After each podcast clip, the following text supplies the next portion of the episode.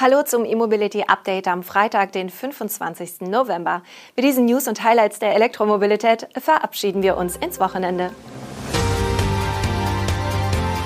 Neue Elektro-Lkw von Renault Trucks.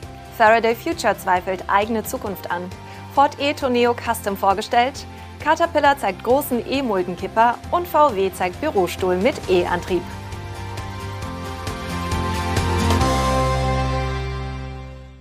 Renault Trucks hat das Design seiner zwei vollelektrischen Schwerlast-Lkw enthüllt. Die Modelle heißen E-Tech T und E-Tech C. Die im März mit ersten technischen Daten angekündigten Trucks werden ab Ende 2023 in Frankreich vom Band laufen. Wie der Nutzfahrzeughersteller ankündigt, kann das bis zu 44 Tonnen schwere Duo ab sofort bei den Niederlassungen von Renault Trucks in Europa vorbestellt werden. Spediteure haben bereits die Möglichkeit, erste Fertigungsslots zu reservieren.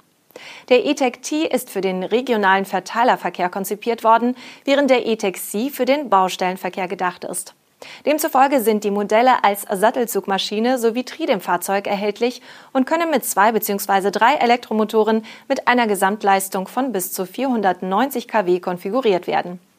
Die Motoren sind dabei mit einem Opti-Driver-Getriebe verbunden.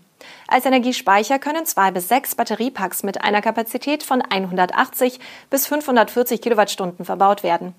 Als Ladeleistung gibt Renault Trucks 43 kW AC und bis zu 250 kW DC an. Die Ladezeit soll sich auf 9,5 Stunden mit Wechselstrom bzw. 2,5 Stunden mit Gleichstrom belaufen. Die Reichweite liegt laut des Herstellers bei bis zu 300 Kilometern. Neu sind nun Angaben zum Design, mit denen die E-Schwerlaster klar als emissionsfreie Fahrzeuge identifizierbar sein sollen. Als Kennzeichen von Elektro-Lkw der Marke dienen blaue Radkappen und vertikale Streifen an den Seiten des Fahrzeugs. Darüber hinaus wurde die Frontpartie neu konzipiert und komplett lackiert. Um die Sicherheit zu erhöhen, hat Renault Trucks zudem die Front um 115 mm nach vorn verlegt und Radargeräte an den Seiten angebracht. Das Fahrgestell ist außerdem mit einer versenkbaren Trittstufe ausgestattet, die den Platz für die Batterien maximieren soll. Mit der Erweiterung der Elektrobaureihe begeht Renault Trucks einen weiteren Schritt im Rahmen seiner E-Mobility-Strategie und Ziele.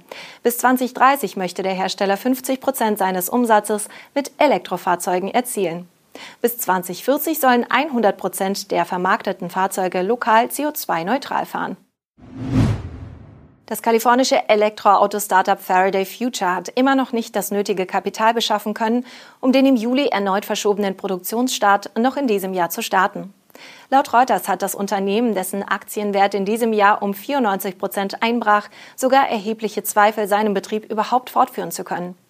Der Auslieferungsbeginn des Debütmodells FF91 war eigentlich noch für dieses Jahr geplant.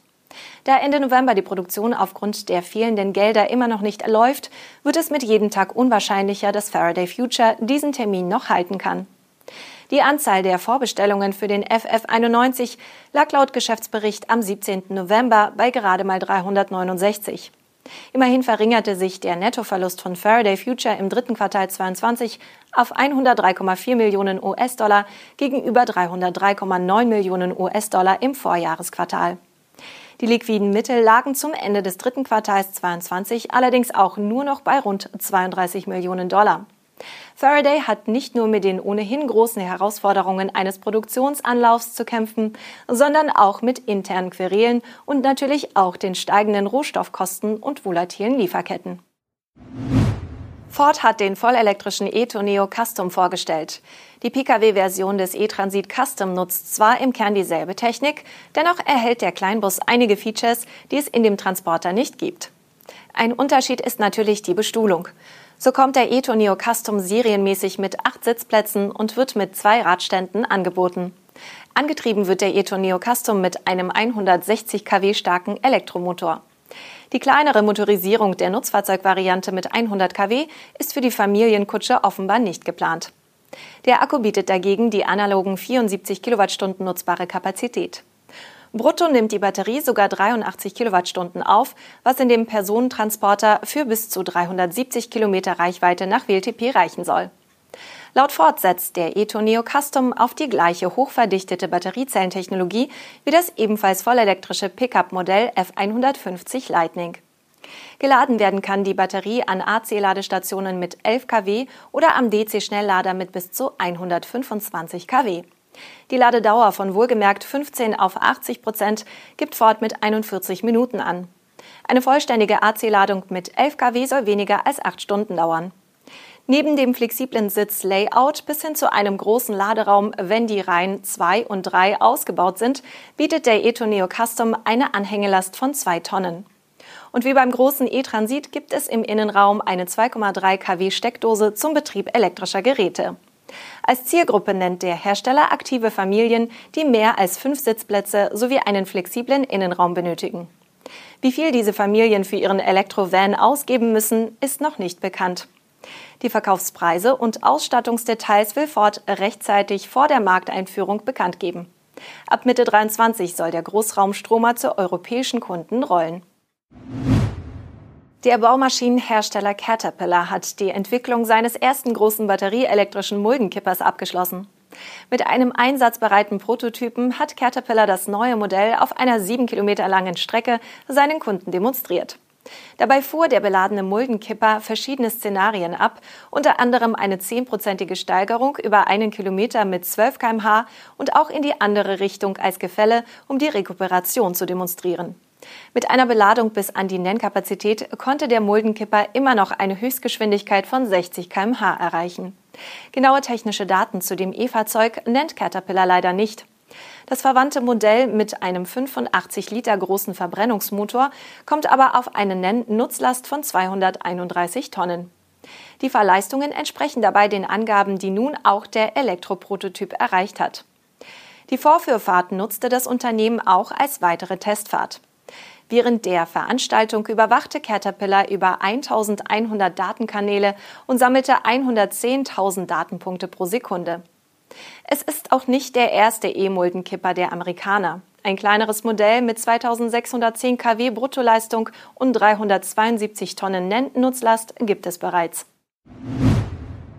Zum Schluss möchten wir Ihnen noch ein ganz besonderes Elektrofahrzeug präsentieren.